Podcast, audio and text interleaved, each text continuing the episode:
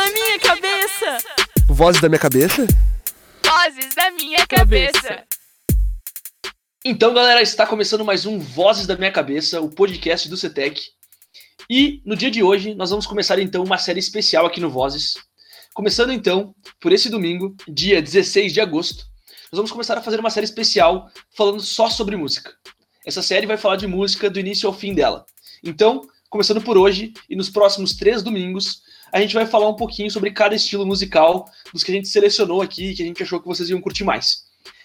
A ideia desses programas, dessa série toda, é que a gente possa discutir então um pouquinho sobre esses estilos, contar um pouco do histórico, contar com gente que entende desse estilo e que está querendo ou entrar no mercado ou que já está nesse mercado mais consolidado e que realmente vive uh, esse contexto de música. Para começar hoje então essa série, para começar esse programa, a gente trouxe para vocês a música eletrônica, que eu acho que acaba estando muito presente aí na vida dos jovens, em festas, curtindo música aí em redes sociais e enfim, por tudo que vai aparecendo. E para isso, a gente compôs então uma mesa muito legal aqui para começar o pontapé inicial dessa série de programas aqui que a gente espera que vocês gostem bastante. Começando as apresentações, dois alunos do terceiro ano que vieram começar essa pauta com nós. Fala aí, Eunides, o que as vozes da tua cabeça dizem que tu é? Bom, bom dia, boa tarde, boa noite para quem está escutando esse podcast. Eu sou Eunides, eu Sou DJ, produtor de música eletrônica. Estou me desenvolvendo atualmente como produtor de música eletrônica. Uh, o que as vozes da cabeça falam de mim? Pô, excelente pergunta. Sou um cara que eu me considero uma pessoa altruísta. Eu gosto de, de ajudar as pessoas, independente de querer algo em troca ou não. Gosto de poder estar tá podendo ajudar ela. Sou um cara que gosta muito de música, sou muito eclético, mas atualmente eu estou muito, muito ligado à, à música eletrônica, que é a, o que eu amo de escutar, mas é o que conecta comigo, do escutar uma música e aquela música conseguir entrar na tua alma, conseguir se conectar contigo, acho que é incrível essa sensação. Então é isso aí, curti muito essa apresentação, Eunice. Eu acho que, que sim, né? Se a gente está fazendo esse programa aqui é porque tem muita gente que curte música, e acho que todo mundo aqui uh, tem essa paixão pela música eletrônica também. Agora, representando o terceiro ano também, junto com o Eunides, fala aí, Gabriel, o que as vozes da tua cabeça dizem que tu é? é então, eu me chamo Gabriel, como o Fogaço já falou. Um pouco diferente do Eunides, eu estou mais voltado para a parte da produção musical em si. E eu sou uma pessoa. Eu não sou uma pessoa tão eclética, porque eu estou sempre fechado nos mesmos gêneros de música. Mas eu tô sempre carregando fone de ouvido pra onde eu vou, sabe? Porque. Sei lá, cara, eu, eu consigo me sentir melhor se eu tô ouvindo música. Eu não sei por que exatamente as coisas são assim, mas se eu tô sozinho, eu tô sempre ouvindo música. Então, como eu comentei, eu tô fechado nos mesmos gêneros, que no caso seria rock, eletrônica, hip hop e seus devidos subgêneros. E eu me considero uma pessoa altruísta também, porque eu gosto bastante de ver as pessoas ao meu redor bem e gosto de ajudar as pessoas. E. Mas é isso. Não, é isso aí, cara. Perfeito. Então, agora para representar aqui os professores da escola, fala aí, Ortiz. O que as vozes da tua cabeça dizem que tu é? Olá, tudo certo? As vozes da minha cabeça dizem que eu sou um professor de música. do CETEC. Do CETEC da licenciatura da UX. E elas também me dizem que a música é uma coisa muito boa, uma coisa que me ocupa o tempo inteiro. Há muito tempo eu resolvi tomar esse caminho e não consigo me livrar disso. As vozes da minha cabeça me dizem que não tem nada melhor do que a música. Então, como eu vou seguir a pauta do, do, dos amigos que estão na mesa, a questão do ser eclético, eu também sou bastante eclético. E música eletrônica é uma coisa mais nova para mim, e muito em função do que eu vivo aqui na minha casa, porque eu tenho um DJ também de música eletrônica aqui em casa. Não, perfeito, Ortiz, perfeito. Uh, muito bom aí essa fala. E agora, para encerrar nossa mesa, um ex-aluno do CETEC aí que vem para compor e agregar muito essa, essa uh, pauta que a gente está propondo aqui hoje. Então fala aí, Fran, o que as vozes da tua cabeça dizem que tu é? Bom, uh, seguindo o Ortiz também, uh, as vozes da minha cabeça dizem que eu sou um músico, né, produtor e DJ, músico menos, que bem menos que o Ortiz, por exemplo, mas sou um pouco também. E trabalho com produção musical, meu trabalho, minha vida inteira foi ligada com música. né? Então, sempre desde criança, eu acho que 16 anos eu comecei fazendo festa, então ela sempre me acompanhou. Eu acho que eu nem, nem sei o que eu sou sem a música. Poderia falar isso. Tipo, nem saberia o que eu faria, eu acho. Eu graduei na faculdade de Direito, achava que talvez em algum momento fosse trabalhar com isso, mas nunca aconteceu. então, é basicamente isso, cara. É, também eu acho que gosto, sou um cara muito trabalhador, eu gosto de trabalhar bastante, e agora nessa pandemia tá sendo um pouco maluco, assim, porque a gente tá meio desnorteado, assim, para que lado ir, mas tô me programando para quando as coisas voltarem ao normal, assim. E também gosto de fazer atos solidários, enfim, agora nesse meio tempo a gente tá tentando se ocupar com isso aí, porque deve estar tá bastante gente aí precisando de ajuda, então a gente está fazendo uh, umas ações assim. Não, perfeito, foi perfeito. Uh, acho que a gente vai conversar um pouquinho também no programa sobre essa questão da pandemia, o que está uh, acontecendo nesse contexto. Nós vamos deixar então um pouquinho para o final. Para quem não lembra, pessoal, meu nome é Lucas Fogaça, eu sou ex-aluno professor aqui da escola, estou atualmente então aqui conduzindo o projeto Vozes da Minha Cabeça, e a gente sempre lembra e reforça, né, pessoal, que o Vozes é um projeto para os alunos, então feito dos alunos para os alunos.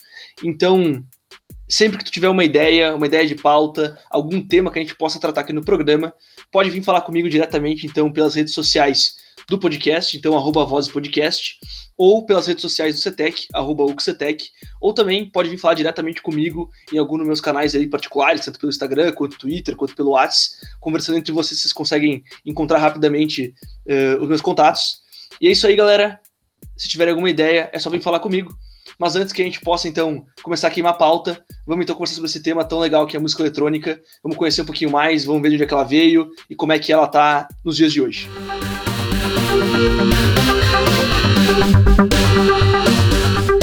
Então, galera, começando então esse assunto aí que eu já introduzi no início do programa, a gente vai começar essa série então falando um pouquinho sobre música e nesse programa para estrear e para começar com o pé direito, vamos falar um pouquinho sobre música eletrônica.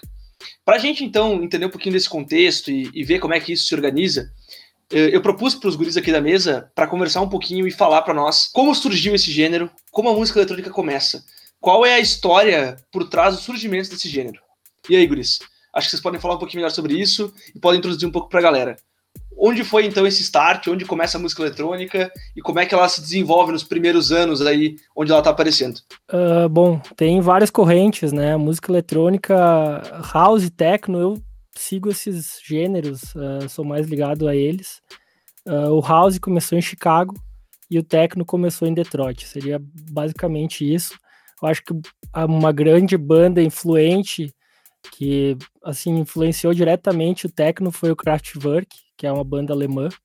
Então, acho que isso daí é, é meio assim, quem quer entrar nesses, nesses segmentos é, é muito importante conhecer a história, né? Porque depois da Alemanha isso daí migrou ali para Detroit, e daí é um, a música eletrônica é um movimento de, de negros, né? De pretos do, do gueto, assim como vários outros. Eu acho que, assim, do house, a grande influência seria disco music, né? Porque foi sampleado e sequenciado de uma forma que era mais fácil de mixar. E daí, assim, é, eu poderia citar alguns nomes, se, se a galera quiser. Eu acho que o Larry Heard seria um DJ, assim, muito importante. Outro, Frank Knuckles, que esses dois aí são de Chicago e Nova York.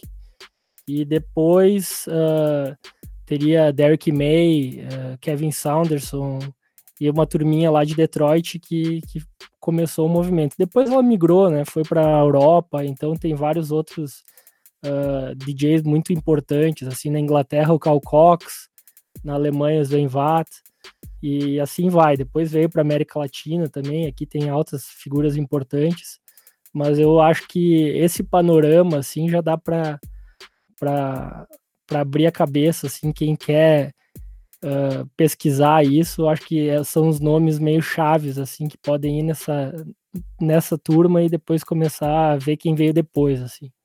Complementando ali o que o Fran falou, uh, além também da comunidade negra, foi a comunidade latina e LGBT que fizeram parte desse processo da criação da house music.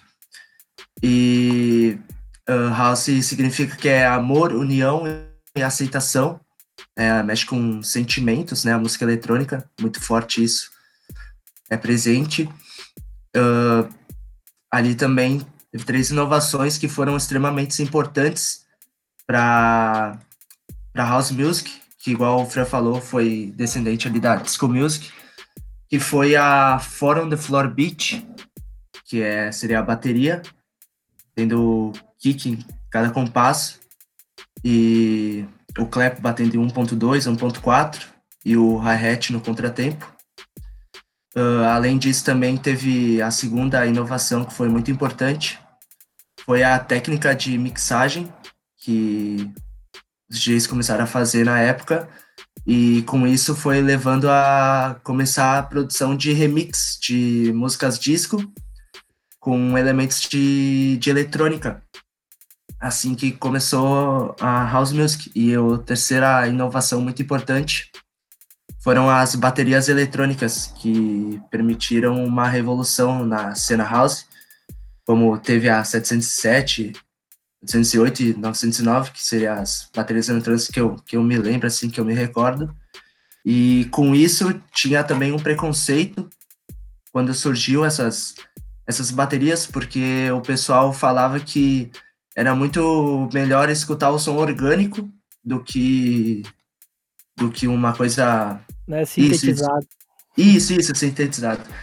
Foi desvalorizado o preço dessas baterias e e com isso teve vários, várias pessoas começaram a comprar elas e mexer nelas, e daí que, que teve um grande impacto para a cena eletrônica, a cena house. Não, perfeito. Uh, de repente, eu acho que antes de vocês seguirem um pouquinho com isso, eu vi que o Fran falou ali antes, e o Unides também, uh, de repente faça essa diferenciação do que, que é o técnico, do que, que é o techno e o que, que é o house. Vocês conseguem fazer diferenciação para quem está escutando, para explicar um pouquinho?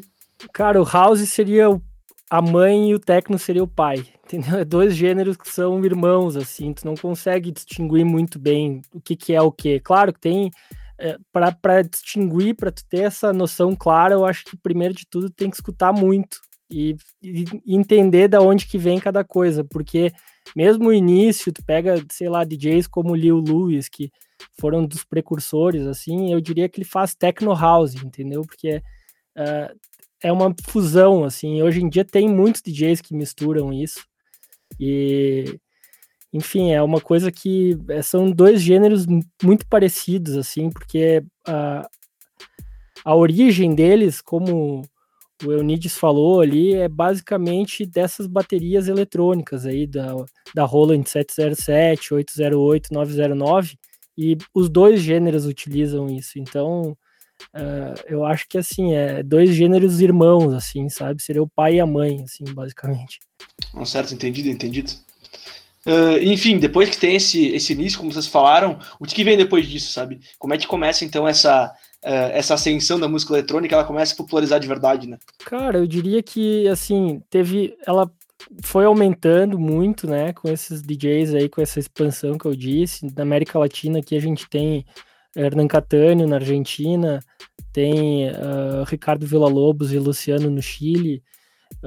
Ela foi popularizando e aumentando uh, até chegar na mão desses caras que de fato tornaram ela muito comercial. Que eu acho que o primeiro deles foi o Fatboy Slim, né, que começou a samplear rock, fazer várias fusões ali com. Ele é um baixista de uma banda de rock então ele começou a ampliar isso até que foi no Guetta ali, e o Guetta acho que de fato tornou ela a música popular mundial, assim, porque hoje em dia, se tu pensar o gênero eletrônico, talvez fique atrás, não sei, do hip hop, mas eu acho que talvez não, entendeu? É uma coisa que uh, de fato a batida da, da música eletrônica foi popularizada assim com esses caras lá. O Guetta gravou com o Black Eyed Peas e gravou com não sei quem, e daí tornou um negócio radiofônico de verdade, assim, sabe?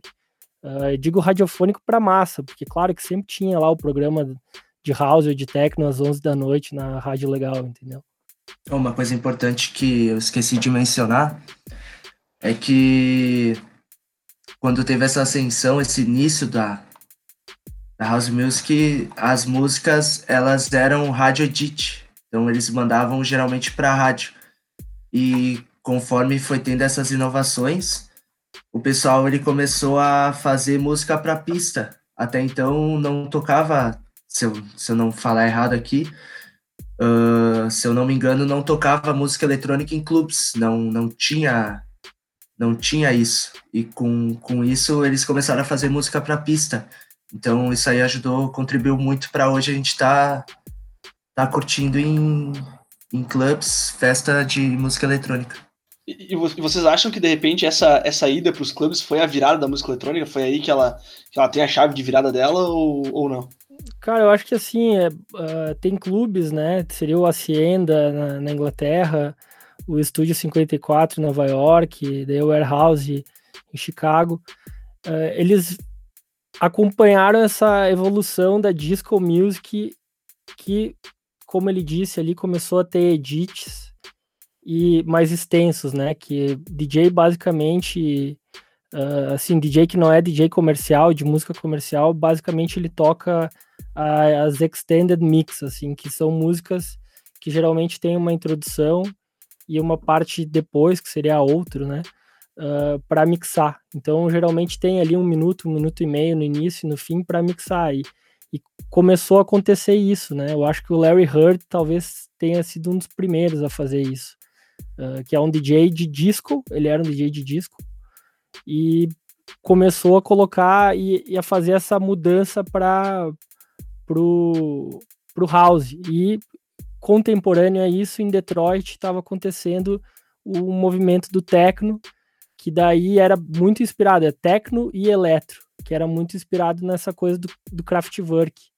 Né? Era um pouco diferente, não era uma música o techno não é tão musical, eu diria, assim, ele é mais estético. Eu acho que essa, essa, esse conceito, assim, uh, me deixa uma clareza, assim, ele, ele é um pouco mais estético e o house é um pouco mais musical, ele uh, mais orgânico, talvez. Não, certo. Eu, eu, queria ver agora um pouquinho do. Tu vai falar, Ortiz? É, pode ser. Não, fala, fala, fala. Eu ia te fazer uma pergunta, mas fala, vai. Não, é ainda dentro da questão da história, do histórico, né? Aquele meu papel de professor, né, no caso. e até para pegar uns links assim do que o Fran falou e do que o Liz também falou, eu queria trazer assim uma primeiro uma informação diferente de tudo que está sendo falado assim sobre a história da música eletrônica. É sabido que a história da música eletrônica começa lá no final dos anos 40, é, começo dos anos 50, com compositores que eram da música erudita, inclusive, que foi, foi as primeiras experiências de se entrar de se entrar num estúdio e começar a processar som a partir de de equipamentos que se tinha na época, né, claro, né, elétricos eletrônicos que se tinha na época, e gravadores, é, ainda não dá para se falar na, na, era digital ainda, né, mas foram, foram primeiras experiências que, que aconteceram muito uh, em função dos franceses, ali tem um compositor importante, Pierre, Pierre Schaeffer. Jean-Michel Jarre, não é? Tem o Jean-Michel Jarre. É, Jean-Michel Jarre, que daí já é um cara bem, bem depois, né? Eu ainda estou falando assim dos anos 50, um compositor da, dentro lá das orquestras tal, que era compositor de música erudita, e que entrou no estúdio para começar, para participar de, uma, de um projeto que existia super contemporâneo na época, super inovador, que era justamente isso, fazer música a partir de processar sons eletroeletrônicos, é, fazer recortes de, de, de desses tipos de, de, ruídos que vinha, até mesmo ruídos da, da rua, assim, ruídos da, né, de, de qualquer coisa que fizesse ruído, e juntar e começar a colar isso, sabe, em colagens sonoras, né? E isso se chamava já na época de música eletrônica, né? Mas também tinha um outro nome chamado música concreta o que eu acho interessante disso, na verdade, assim, é que é uma primeira experiência, né? Muito se desenvolve a partir da experiência desses músicos. E apesar de ter nascido isso na França, logo em seguida a Alemanha meio que toma conta, assim, tem grandes compositores assim da, da, dessa música erudita que são alemãos. E eu às vezes quando ouço Kraftwerk, eu penso assim que eles seguem uma tradição que já tinha começado bem antes deles, né? Na própria Alemanha, que é um som mais durão assim, né? O the Funk é um som mais, mais durão, assim. Não sei se é isso que o Frank quis falar, em ser musical ou ser estético, né? É uma coisa mais preocupada com a estética daquela música eletrônica, mas de uma coisa bem mais antiga do que eles faziam, né? Não dessa música eletrônica de pista, tal que vocês estão falando agora. Então eu acho interessante eu trazer essa informação sobre música eletrônica, até porque hoje em dia eu vejo assim muita gurizada a fim de saber sobre música eletrônica e tal. E, e, às vezes assim, por exemplo, tu bota ali no Google assim, curso de música eletrônica, vai surgir, por exemplo, um curso em Porto Alegre na Universidade Federal. Mas aí é uma música eletrônica que não tem nada a ver com essa música de pista, é uma música eletrônica que tem a ver com essa música assim é, processada a partir de sintetizadores e tal. E e que é um outro contexto, ela não precisa ter um beat, né? ela não precisa ser uma música para pista, para dançar. Ela é uma coisa experimental, né? totalmente experimental, assim, umas coisas bem estranhas, assim, até. Mas que entra dentro de um grande guarda-chuva chamado música eletrônica. Mas não é essa música eletrônica de pista, claro, que a gente quer conversar hoje, né? Mas eu acho interessante eu trazer essa informação, porque, assim, é uma primeira experiência na questão que é comum a essa música eletrônica de pista, que é como produzir o som, né? Como produzir essa música através de equipamentos eletrônicos e tal, e sintetizadores e tal. Né? Legal, não sabia disso. não, perfeito, Ortiz. E só para te uh, continuar falando um pouquinho aí, uh, eu queria saber de ti, que eu acho que, claro, o pouco que eu conheço disso tudo, Uh, todas as músicas mais marginais, como acabam sendo também a música eletrônica, né, que acabam não, não sendo necessariamente da, da música mais erudita, elas, elas têm um preconceito inicial até que as pessoas comecem a escutar ela e comecem a apreciar aquilo como, uh, enfim, como uma música popular, ou como, enfim, algo a ser, algo a ser escutado, algo a ser reparado, né, é o que a gente falava há uns dias atrás, quando a gente estava montando as pautas sobre o funk, por exemplo. Uh, qual foi o momento de virada que tu, que tu acredita, que até pelo meio, uh, pelo meio acadêmico, pelo, pelo meio de música mesmo, que a música eletrônica começou a ser aceita nesse, nesse meio de música mesmo, e, e, e começou a ter o espaço dela ali, uh, sem ser aquela, aquela, uh, aquele estilo reprimido, né? Sim, é, eu vejo o, isso, isso é uma coisa bastante comum mesmo, assim, na música popular, né, ela, bem como tu falou, às vezes ela começa assim, com alto preconceito em cima, e isso é impressionante como é uma coisa histórica, assim, no Brasil, né, isso aconteceu com o samba, que era música de bandido, de vagabundo, não sei o quê, e no fim virou, assim, né, uma representação da música nacional, isso acontece, aconteceu com o funk também, que era uma coisa extremamente de gueto lá, e depois vira então, eu acho que é, é, existem elementos nas músicas que, que, vão, que ajudam a romper essas barreiras. Né? A música é um processo, a composição da música ela tem que ser necessariamente um processo espontâneo, assim, representativo de um, de um lugar, de uma pessoa, das pessoas, né? E por mais que outros não gostam, se ela tem essa verdade, ela vai romper barreiras, né? E eu acho que isso acontece com a música eletrônica. Eu até vou deixar a resposta de quando isso acontece para o Fran, por exemplo, o Fran acho que é o cara que conhece mais isso, mas eu reparo, assim, que no, na, na minha história, por exemplo, de professor de CETEC, assim, né, é, lá dos... Bom, já estou dando aula no CETEC já faz um certo tempinho, né, e no começo no, no, não se falava tanto nisso, né, assim, no começo que eu estou falando, assim, é tipo, há 10, 20 anos atrás, por exemplo, né? Quer dizer, eu estou dando aula no CETEC já Já quase isso, né? Quase 20 anos, né? não tanto. Né? Quase. E não se falava tanto, de um tempo para cá se fala mais. Agora, não sei se isso aqui é uma questão aqui regional, né, que veio chegar depois. Eu tenho com certeza a música eletrônica vem há mais tempo do que isso. Eu me lembro, por exemplo, que quando eu era adolescente, cara, eu tinha que fazer, às vezes, tinha umas festas lá em casa que eu promovia, que era eu quem gravava as fitas cassete. Eu fazia sets de música para dançar em fita cassete, cara. Isso faz 40 anos atrás. E aí era muito atrás do black beat, assim, tinha né, de música, ou era um rock and roll dançável, ou era aquela música, aquele funk americano, assim, real, the real funk, assim, né? Lá dos anos 70, que, que já era já era o ó do Borogodó em termos de, de música de pista, sim, mas não sei, eu pelo menos naquela época eu não, não sei se o house já existia tal, até vou passar agora essa bola pro Frank. É, eu acho que é, assim, o house veio depois, né? Do funk, da disco music, ele veio depois ali. Ele é o próximo, assim, na, na, na linha histórica da coisa, ele é o, o sucessor, seria, né?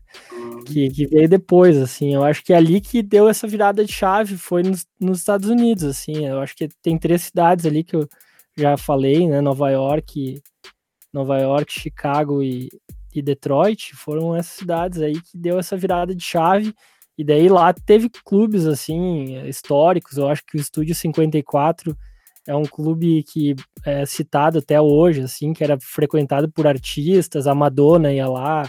Então uh, ali eu acho que deu essa virada de chave. Claro, daí artistas pop começaram a flertar, né, com a música eletrônica, com, como é o caso da Madonna, como é o caso do David Bowie, os Stones, né? Tipo, vários caras ali fazia, fizeram músicas sequenciadas por, por equipamentos, uh, esses equipamentos padrões aí da Roland, né? 707, 808. Eu acho que o Bowie talvez tenha sido um dos mais, assim, Bowie e Madonna, eu acho que, que foram os caras mais, assim, do, do pop que fizeram essa mescla uh, com a música de pista, assim. É, eu acho que isso é uma coisa que realmente sempre existe também, assim, tipo, é, o, a, essa música que vem, que começa com um certo preconceito, ela, ela ganha apoio de algum artista já, né, já um pouco já conceituado, e isso ajuda também a romper barreiras. Não, não, perfeito. E outra coisa que eu acho que é bem interessante falar, que as cidades ali que o, que o Fran citou, elas eram as, as grandes cidades industriais dos Estados Unidos, né? Então, tu tem essa característica periférica muito grande ali, que é de onde vão surgir esses temas, né? Quando tu vai lá ver sobre o surgimento do rap, por exemplo, lá, na, lá em Nova York, é justamente disso, né? É, surgem justamente das partes mais periféricas das cidades e essas grandes centros que se organizam dessa maneira, né? Então, tu ainda, ainda tem uma, uma característica de uma veia social muito forte aí, né? Claro, às vezes a popularização do tema vai se afastando um pouco disso aí, né? Mas acredito que é, que é importante que a gente fale disso aí também. É, eu acho que sim, eu acho que ela vem de uma classe mais é, afastada, sim, mas ela ganha. E é importante que aconteça isso, né? Ela ganha um outro espaço, né? Ela ganha o espaço do consumo e é importante, em termos de música e cultura popular, é importante que aconteça isso.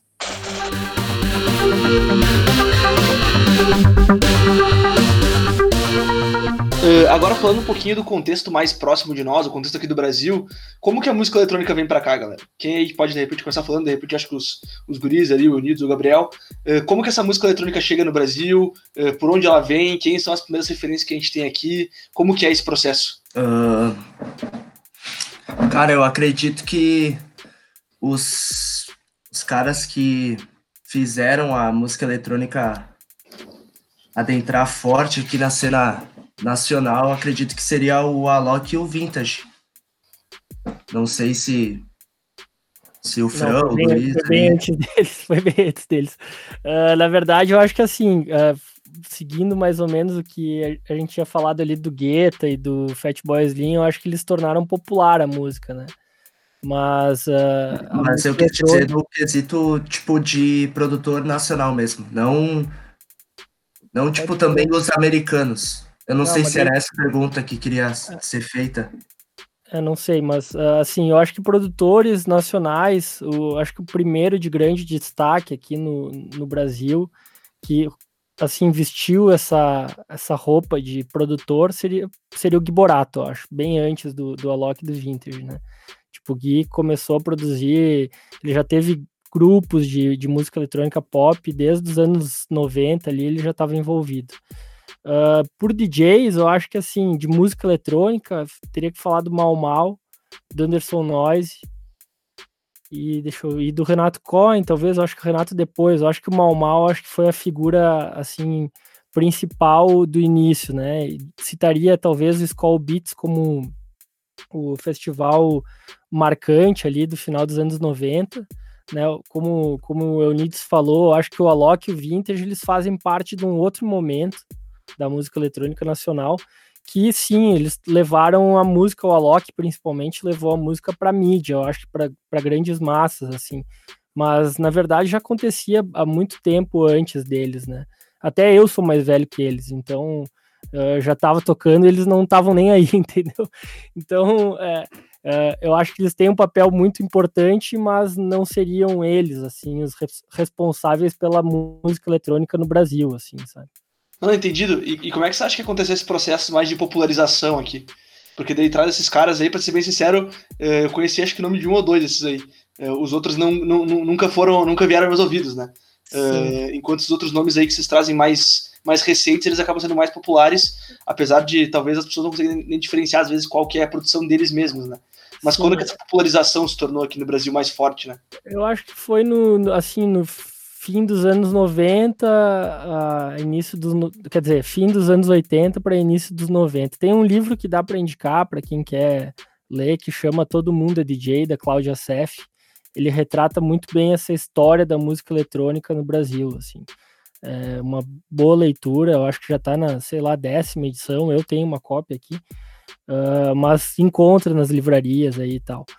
E ela retrata, assim, ela fala, ela faz um apanhado histórico desse momento. Ela não fala de Porto Alegre, que eu acho que Porto Alegre também teve a sua, uh, assim, seu protagonismo na música eletrônica com um clube que chamava Fim de Século, que também é mais ou menos dessa época aí, dos anos, fim dos anos 80, 90, ali, início dos 90, que daí tem um DJ que é gaúcho e é importante citar que é o Fabrício Peçanha, que é bem mais velho que eu, assim.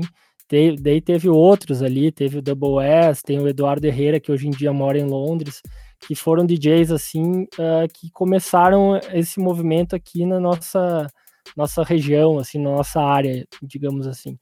Mas, uh, basicamente, ela veio para os grandes centros, né? Eu acho que principalmente São Paulo, que tem esse caráter de ser uma cidade urbana de verdade, assim, uh, nacional, ali que o negócio se expandiu, assim.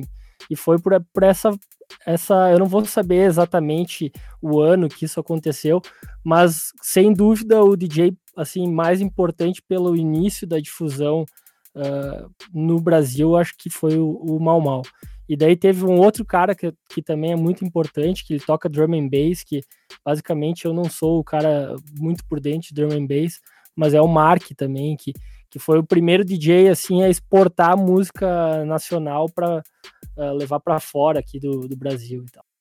Não, perfeito, cara. Acho que é muito legal esse conhecimento que trouxe para nós. Uh, enfim, uh, agora sim, acho que trazendo um pouco mais para o cenário uh, recente, né, bem recente mesmo, desses últimos anos, tem, tem esses nomes aí, como o Eunice falou, que o Vintage, o Alok e tal, que são esses caras que realmente, claro, para mim, talvez por ter um pouco mais novo, foram esses caras aí que bateram, esses nomes aí que vieram com mais força, né. É, qual que vocês acham que é a importância desses caras hoje para a cena de música eletrônica? Se, é, se tem tanta gente hoje, tanta gurizada querendo vir ser DJ, é, até um pouco a experiência dos guris, que acredito que levam esses caras como referência também. qual você acha que foi a importância desses caras para o cenário que a gente tem hoje?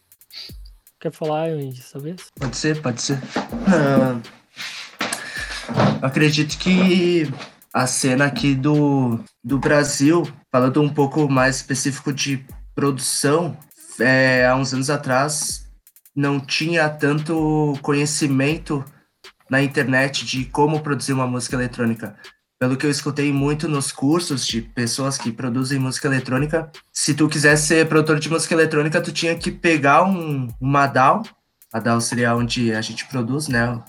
E botar a cara e ir atrás de conhecimento. E era tentativa e erro. Então, hoje em dia, tem muito conhecimento. Acredito que quem queira, como eu, se aventurar nesse sonho de produzir música eletrônica, tem muito conhecimento, muito curso que dá para ir atrás. E, cara, eu acredito que o Alok e o Vintage, eles foram os que conseguiram levar a música eletrônica nacional para fora do Brasil também. Lá, lá lá internacionalmente. Não sei se o Fran pode contemplar, ajudar um sim, pouquinho. Sim, eu acho que eles fizeram parte desse momento, assim, de, de, de fato uma expansão, né, cara? Hoje em dia, até assim, contextualizando, o DJ brasileiro, ele coloca mais gente do que o DJ internacional, né? Muito por conta desses caras, assim, né? Ele, de fato, arrasta multidões, eles fazem festa eles sozinhos ali para 10 mil pessoas, 15 mil pessoas. Então eles, uh, acho que eles fazem parte principalmente de, um, de, uma compreensão assim de fazer música para brasileiros, sabe? Eles uh, conseguiram fazer uma música bras brasileira para brasileiros, assim, mudaram algumas coisas e tal. E sem dúvida são, são personagens aí muito muito importantes, assim, dos últimos 10 anos para cá eles uh, de fato mudaram a, a, história da música eletrônica. Antes tinha que vir o David Guetta aqui para fazer uma festa para 15 mil pessoas, hoje em dia não precisa mais.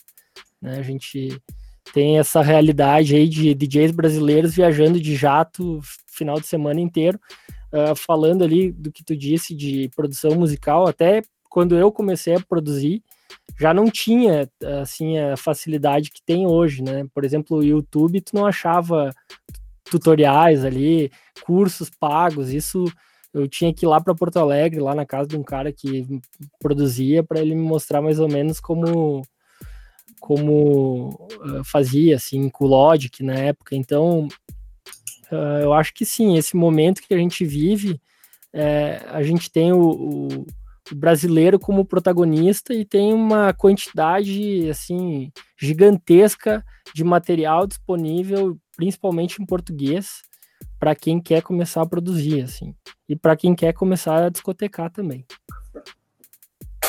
É, eu acho que é extremamente importante hoje em dia saber inglês também, porque tem muito material em inglês de produção e e ir atrás, né? Com certeza ir atrás do sonho. Também, além desses dois, acredito que o Felguk também é um, uma referência aqui da região. E entrando só em outro assunto que eu gostaria de complementar, que tu falou sobre uh, essa força de não precisar vir, por exemplo, David Guetta aqui no Brasil para bombar uma festa. O que isso é bom porque hoje em dia, ainda mais agora em época de pós-pandemia, eu acredito que vai ter muita. Vai ter mais chances para DJs locais da região, tanto pelo fato de, de cachê, um vintage que ganhasse um bom cachê, provavelmente vai diminuir um pouco, né, por causa dessa, dessa pandemia. Não vai, de, não vai dar para trazer um David Guetta, por exemplo, por causa do valor. Então, acredito que vai ser uma grande chance para os DJs e produtores que estão indo atrás nessa pandemia, estão estudando, estão produzindo, estão indo atrás do sonho. Acredito que isso aí vai ser um, uma grande chance para nós aqui da, da cena eletrônica.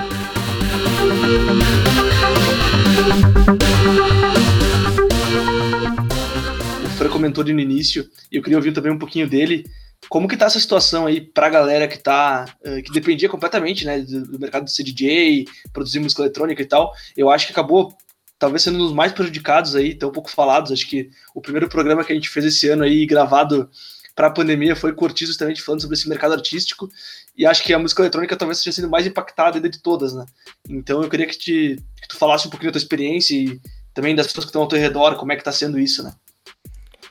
Cara, tá sendo duro, né? Um momento maluco, assim, porque basicamente a gente trabalha com aglomerações, né? Então, por esse fato, acredito que a gente vai ser talvez os últimos a voltar. Né? Agora, por exemplo, eu tô também me reinventando, já tô começando a gravar material ali, como o Leonidas falou, para YouTube e tal. E provavelmente vou lançar um, um curso online de produção musical, alguma coisa assim.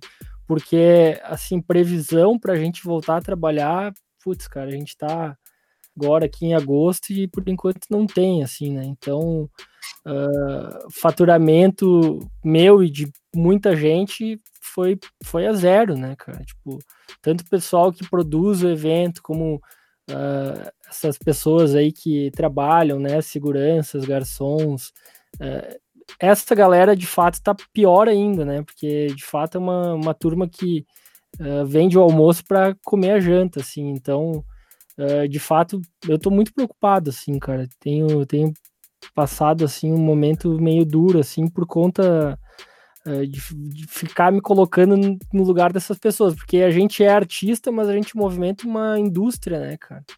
Tipo, não é só eu que ganho dinheiro, não, tem o cara que trabalha na chapelaria, o cara que trabalha lá fazendo segurança, o técnico de som, o técnico de luz. Então é um momento muito complicado, assim. É, o rendimento, faturamento meu e de muita gente foi a zero. A gente tá sem, na verdade. É um grande ecossistema em cima disso, né? Com certeza. Não é só nós DJs e produtores É. que, que mexe com esse mercado.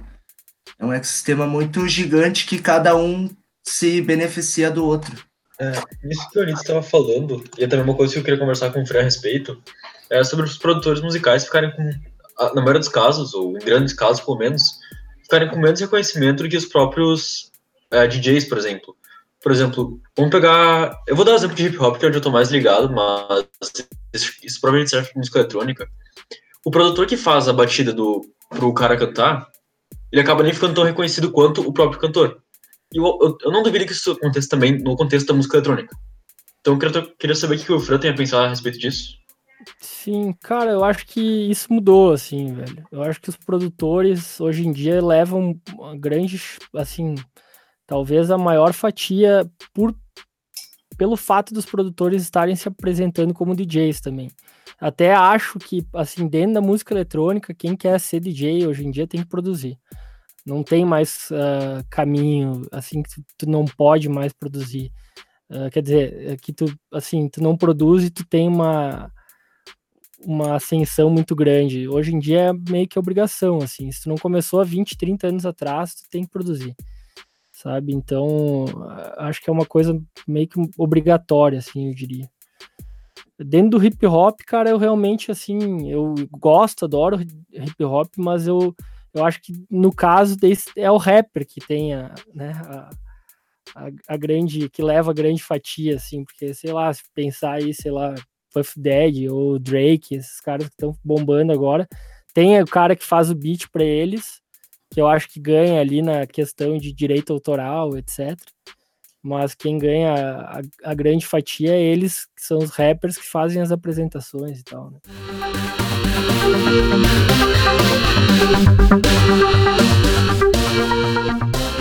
Acho que agora encaminhando um pouco mais pro, pro final do programa, eu queria ouvir um pouquinho de vocês então sobre esse contexto da cena regional aqui de Caxias e região, enfim. Tu pega aí Flores, Farroupilha, como é o caso do Fran ali, eh, Bento, enfim. Eh, como é que vocês acham que você está se organizando? Se vocês acham que, claro, né? Acho que a gente pode falar um pouquinho do contexto pré-pandemia e, e pós, né? Agora a gente sabe tudo parado, mas como é que vocês acham que tá a cena? Ela tá em crescimento? eh, tá tendo mais oportunidade para as pessoas que estão querendo participar? Eu acho que o próprio Ortiz pode falar um pouquinho disso, que a gente sabe que hoje no próprio curso de música da UX tem muita galera trabalhando com eletrônica, até o, o próprio filho do Ortiz ali é um dos caras que faz isso. Então, como é que você acha que tá essa cena? Como é que você acha que está se desenvolvendo? E, e também as oportunidades para as pessoas que estão entrando nisso, né? Já que tu chamou meu nome, eu até vou ampliar essa pergunta, assim, a- esse, esse mercado de festas aqui, casas especializadas aqui na região, não sei, às vezes me parece que não absorve a quantidade de DJs que, que tem aqui, né? Eh, e aí, isso eu queria também ouvir do, da gurizada, do Gabriel, do Nils, do Frank, que mais na, na lida, né? Vocês concordam com isso ou isso é um fenômeno não só daqui, é, é mais regional e nacional mesmo. Assim, não, não se tem tanto mercado uh, quanto parece de- pela quantidade de de DJs que existe. É, assim, eu concordo com isso, acho que tem muito DJ, só que também ah, o DJ é um produto numa prateleira, cara, sabe? É uma coisa que eu sempre olhei, assim, tu vai colocar o cara pra tocar, ele é um produto dentro de uma prateleira ali, que tu vai ter várias opções. Pra tu ser um bom produto, tu tem que ter um pacote de coisas, né? E, de fato, é um mercado muito acirrado, aqui na região nem tem tanta festa mesmo, que teria, sei lá, o 054 em Caxias, o Cultivo em Garibaldi, o Moinho, assim, de clubes fixos, né? Daí eu acho que a Pepsi faz evento, que é Super Club, agora faz alguma coisa meio sazonal, assim, mas eh, que também, os outros também é meio periódico, assim, não é todo final de semana. Eu acho que o único que abre todo final de semana é o 054. E sim, tem muito, muito DJ, mas eu acho que quem tá desempenhando um trabalho bom, assim, com- consegue ter seu espaço, né? É uma coisa que ah, tem que estar trabalhando e tem que estar sempre se aperfeiçoando. Falando, assim, pós-pandemia, eu realmente não sei, né, cara? Eu torço para que todo mundo consiga sobreviver, né? Porque, de fato, ah, tá todo mundo aí sem faturamento. Acho que a galera vai voltar a operar com empréstimo bancário, alguma coisa assim, porque ah, por mais que tenha só um aluguel na fatura, ou sei lá, só a mensalidade de, da contabilidade, mais alguma coisa, chega ali no, no final, a gente já está cinco meses parado e até quando vai ficar parado, eu não sei. Né? Não tem uma, um plano, assim, por enquanto, né, de retomada de atividades, então uh, a gente está no escuro, assim, por enquanto. E o Fran, ele pode falar bem sobre isso, né? Porque o Fran, ele, todo mundo aí deve saber, o Fran produz uma festa bastante grande aqui na região, que é a Colors, que eu acho que provavelmente é a maior festa na região. Não sei se não é a maior festa no estado do Rio Grande do Sul, assim, porque ela é super conhecida, né, Fran? Ela é, ela é antiga já, é uma festa que tem. A gente teria feito 11 anos em abril, né? A gente trabalha assim com uma média de 1.500, 2.000 pessoas. Só que, claro, por ter essa necessitar essa quantidade tão grande de público, a gente não consegue fazer ela muitas vezes, né? A gente acaba fazendo ela, sei lá, cinco, seis vezes por ano aqui em Caxias, que é a casa dela, né, no Jockey, que é o lugar que a gente trabalhou, acho que os últimos sete anos, basicamente.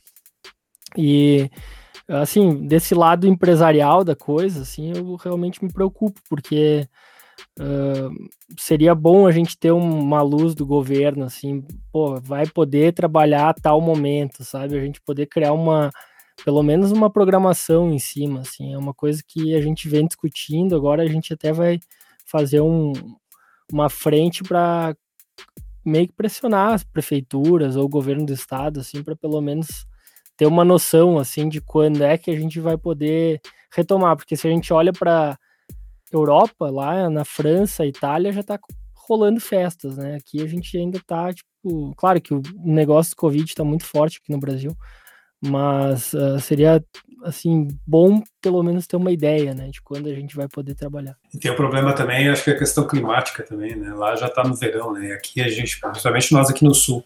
É verdade. Aí eu vou falar até pela, pela parte dos músicos, assim, eu vejo que as coisas que acontecem ao ar livre, talvez uh, quando o tempo começar a melhorar, se tem um pouco mais de esperança. O grande problema às vezes é espaços fechados, né? Esse é o grande problema.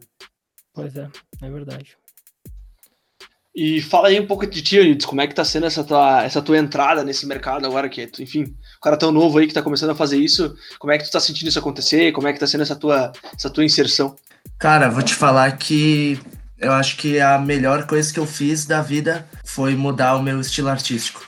Eu iniciei numa pegada de funk, mas eu não me via cinco, daqui cinco anos tocando isso. Sempre amei eletrônica e eu pensei, que não pode ser não não é essa questão de panelinha, entendeu? Eu acredito que não existe panelinha. Eu acredito que no esforço da pessoa, se ela tem um sonho, ela tem que ir atrás. Então, eu pensei, eu vou vou seguir na cena eletrônica e vou dar o meu máximo para poder me inserir no, no mercado. Tanto que eu tô fazendo vários cursos de produção musical. Estou fazendo curso com o Eduardo Juliato, o Felipe Sene, da Make Music Now.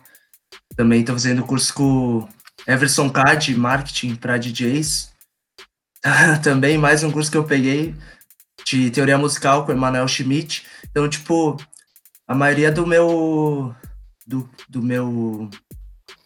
A maioria da grana que eu estou investindo é em prol da minha carreira, porque eu acredito que sem investimento a gente não consegue ir a nenhum lugar. Então eu tô, eu já tô há seis, uh, sete meses iniciando a produção de música eletrônica. Eu tô me desenvolvendo. Eu sei que não é nada, nada fácil, mas é possível viver de música eletrônica e eu tô, tô indo atrás desse meu sonho. Eu sei que também igual o Fran tinha falado, a ser um DJ produtor, é, a gente é um produto. A gente tem que ter autorresponsabilidade com a nossa carreira. Não, não vai ser ninguém que vai chegar em mim e vai falar, pô, Eunides, que som da hora esse que tu tá fazendo aí, vem cá, deixa eu te ajudar, deixa eu te inserir no mercado. Não, não, não vai funcionar assim. Só eu sentando na cadeira, estudando e trabalhando para conquistar esse meu sonho que eu vou conseguir vou conseguir lutar e viver dele. Eu acho que tá certo. É isso aí, né, galera? Acho que ninguém cresce sem, sem se aprofundar e estudar. E acho que, enfim, para fechar isso que o Júlio falou, eu escutava um podcast um, um, tempo atrás de um cara que ele, ele trabalhava no mercado financeiro e resolveu trabalhar com escultura. Ele resolveu largar tudo e trabalhar com escultura. E aí ele comentou que a gente às vezes subestima muito e, e é muito daquele negócio do autodidatismo, que eu, que eu vou aprender sozinho, eu vou começar a fazer, mas o cara falou, meu, o tempo que tu encurta da tua vida indo fazer curso e indo aprender com quem sabe é muito grande, cara. Então a melhor coisa que tu pode fazer é ir na fonte de quem sabe o que tá fazendo. Vai na fonte de quem sabe o que tá fazendo e dali tu parte, entendeu? Uh, aproveita o caminho que os outros trilharam, uh, absorve a experiência que tu pode absorver desses caras, para depois trilhar teu próprio caminho, né? Então, não sei se concordam comigo, mas eu acho que é, que é mais ou menos por aí, né? Eu concordo, cara, sem dúvida. Na produção musical, assim, é, basicamente, na, na produção de música eletrônica não, não existe regra, mas existe caminhos, né? Tu pode trilhar para tirar um som melhor, e, né? Uma compressãozinha, uma saturação, alguma coisa para dar cor, etc. Isso daí tá cheio de curso, cara. Hoje em dia tem, tu falou ali do Felipe Senna, eu conheço ele falou do Everson Cal, conheço ele de muito tempo já. Uh, acho que são profissionais ótimos e tem assim ótimas escolas aí disponíveis para quem quer uh, estudar e se aprofundar. Hoje em dia tem muita coisa, muita coisa mesmo, assim. Até quem quer fazer presencial, citaria também a EMEC em Porto Alegre, que é a Academia de Música Eletrônica. Agora não lembro exatamente a, mas daí pode fazer presencial. Eu já dei aula lá também, é bem bacana. É uma escola de Curitiba, eles têm várias filiais, tem em Balneário Camboriú, tem em Porto Alegre. Então, pô, hoje em dia não tem desculpa, cara. Tem muita facilidade, assim. É, eu comecei a tocar há 15 anos atrás, pô, eu vejo hoje em dia aí, tem até um, o filho de um amigo meu que também se chama Caio ali, que é o Caio Marim, filho da, da Xana e do Lutão cara, tá produzindo super bem, assim, o guri tem 16 anos, cara, tipo, agora eu falei pra ele, pô, essa música tá ótima, assim, cara, então uh, a gurizada vai vir quente, cara, uh, sem dúvida, assim, eu acho que vai ser, daqui pra frente, vai ser uma coisa que a gente vai ver vários fenômenos, assim, uma galera fazendo um som ótimo, assim. Até agora é papel de professor, né? Já que estava falando de estudar, né? Essa coisa do autodidatismo não existe, porque, cara, tem informação a todo canto, todo lugar, né? Não tem... Ninguém aprende nada sozinho, né, gente? Então é bem isso que vocês estão falando mesmo, tem que ir atrás. E é muito legal colocar isso até na, escola, no colégio. Eu até vou trazer o Gabriel agora para essa conversa, porque no ano passado, né, o CETEC, a gente está fazendo um programa para os alunos do CETEC, né? Então eu vou lembrar o pessoal do CETEC que no ano passado no festival do CETEC do ano passado, a gente estava um dos momentos do festival é a abertura do festival, né? E a gente queria e é um, e é um projeto integrado ali entre eu, professor de música, enfim, e os professores de dança, teatro, e tudo mais. E aí a gente queria uma música uh, para para servir de fundo para uma coreografia de uma, de uma dança contemporânea. E naquele período, um pouquinho antes, eu tinha eu estava com uma turma onde o Gabriel era, era aluno, né? E eu sempre pergunto pra galera assim, tá, quem é que tem envolvimento com música, tal, toca o quê, não sei o quê. E o Gabriel passou a aula ali, ele falou que é meio tímido, né? Aí passou a aula, ele veio para mim assim, ah, eu faço umas produções tal de música eletrônica. E eu digo, opa, me interessei, me mostra aí, né? Quero ver o que que é, o que que tem. E aí ele me mostrou umas coisas, ele me mostrou umas versões, ele fez uma, tinha coisas autorais e tinha outras não. E eu disse para ele, cara, nossa, não, eu fiquei com aquilo na cabeça, né? E aí quando nós estava coletando assim repertório para o festival, eu me lembrei, né? eu fui pro Gabriel e disse, pô, cara, seguinte, ó, nós estamos precisando de uma coisa que eu acho que tu vai ser o cara certo. Dentro daquelas músicas que tu me mostrou, me passa ela, tá? Vou passar um professor de dança e de repente a gente escolhe uma delas para para usar no festival. E foi muito legal, porque foi um momento de dar uma oportunidade, né? Para alguém que está fazendo a coisa ali, né? E me mostrou tal, né? Teve a coragem, chegou ali, mostrou tal. E já rendeu, né, Gabriel? O que, que tu achou, Gabriel? Tu curtiu ouvir o teu som assim, no, no, enchendo o bloco N?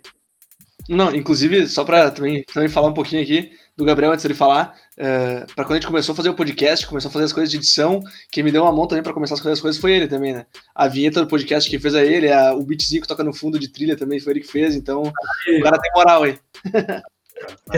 Cara, eu, eu, fiquei muito feliz quando surgiu essa proposta, então, para colocar a, aquela música no Citec Festival, porque por mais que ela tenha sido um remake de uma música original, que eu tinha tentado refazer a batida da música Rockstar do Post Malone, cara, eu fiquei muito feliz de ter tido essa honra, sabe?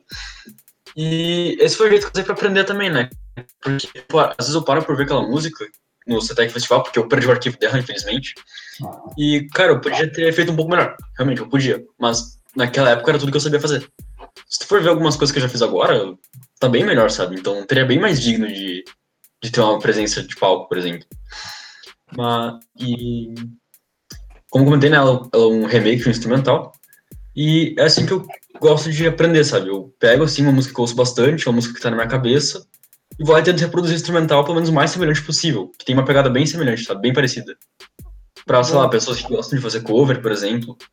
Então, pessoa, eu digo, ó, oh, se quiser fazer um cover dessa música, eu tenho aqui o um instrumental dela que eu fiz, sabe? Eu acho que é um bom jeito pra tu aprender também. Com certeza, cara. Eu, eu produzo assim até hoje, já há 10 anos eu geralmente tenho, assim, pelo menos uma referência de mixagem, sabe? Eu coloco num canal ali para chegar mais ou menos perto, próximo. Sei que aquela música funciona bem, bate bem no som e tal. Eu deixo uma música ali de referência num canal do Ableton. Eu produzo com o Ableton. Então, uh, é, sem dúvida, assim, eu acho que referência musical para música eletrônica funciona muito bem, assim. Eu acho que tá até todos, né? É pra tudo, né? Acho que é importante ter uma... É perfeito, galera.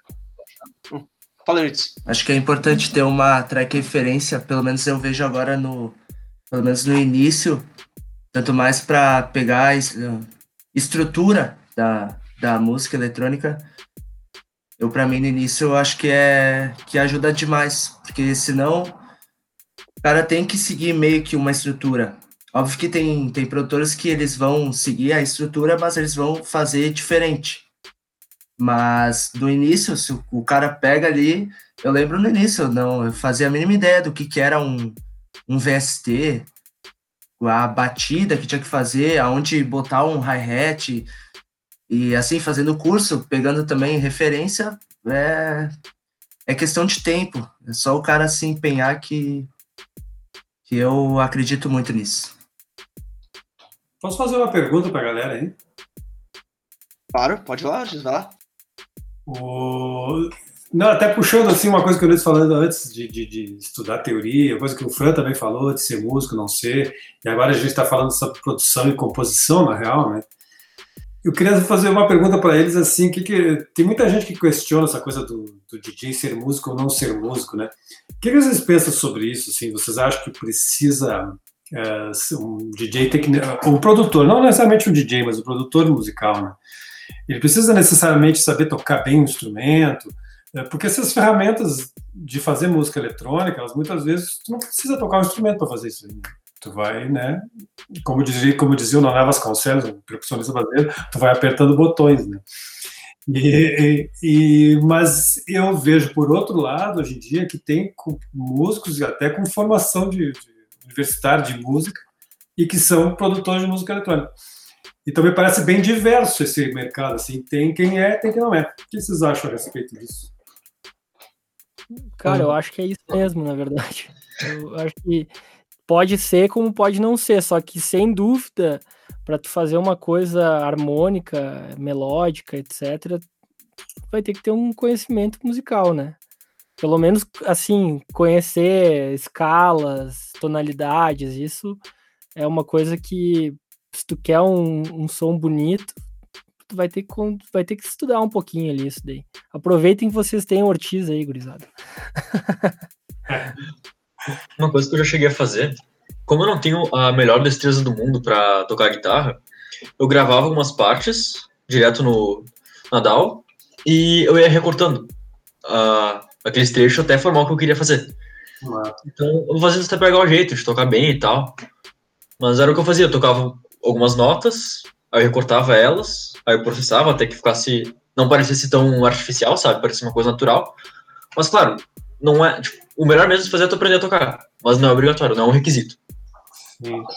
E depois, assim, ó, né, me parece que esse mundo da música eletrônica tem um universo infinito de possibilidades de fazer o som, né? De fazer o som. Não precisa ter um instrumento, né? Porque tem um. E me parece que isso eh, pode ser até uma dificuldade, porque é tanta possibilidade de gerar um som, né? Mas, por outro lado, eu vejo. O Fran falou num, num produtor que eu acho legal também, que eu conheci por ouvir aqui, o Ricardo Villa-Lobos, que é um cara que me parece que faz bastante coisa a partir do eh, processar o som a partir de instrumentos, assim como o Gabriel tá falando, tipo assim, né? É, o Ricardo ele é percussionista, né? Então ele grava muita coisa e também ele grava. Uh, existe síntese modular que chama, que são uh, sintetizadores modulares. Ele usa muito isso com várias rotas diferentes, então fica super orgânico as coisas deles, assim. Eu, eu para mim, é um dos DJs favoritos, assim, é, é, um cara incrível, ele também é meio músico de jazz, se apresenta com músicos de jazz, é, é altamente... É, tem uma parte, tem uma parte do trabalho dele que nem é tanto para pista, né, é mais para ouvir, curtir, assim. Isso, isso, eu acho, assim, dos DJs mais fantásticos que existem, assim, esse cara aí, sem dúvida. Ele é altamente uh, assim, erudito, poderia dizer assim, dentro da música eletrônica.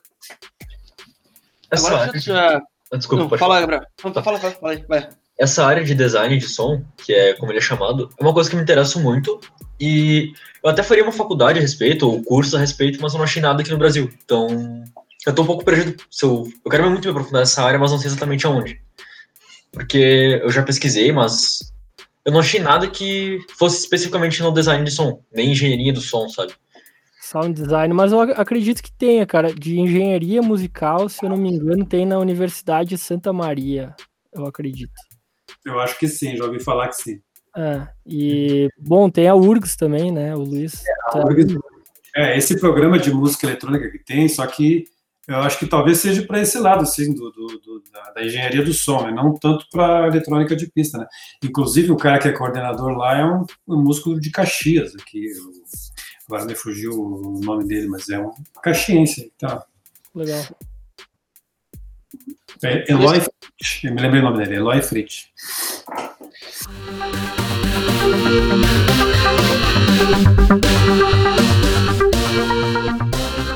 Não, só aí pra gente então ir se caminhando pro final do programa, gente, assim como o Fran falou, eu vou começar pelo Gabriel e fazer a, a rodinha que eu fiz a apresentação.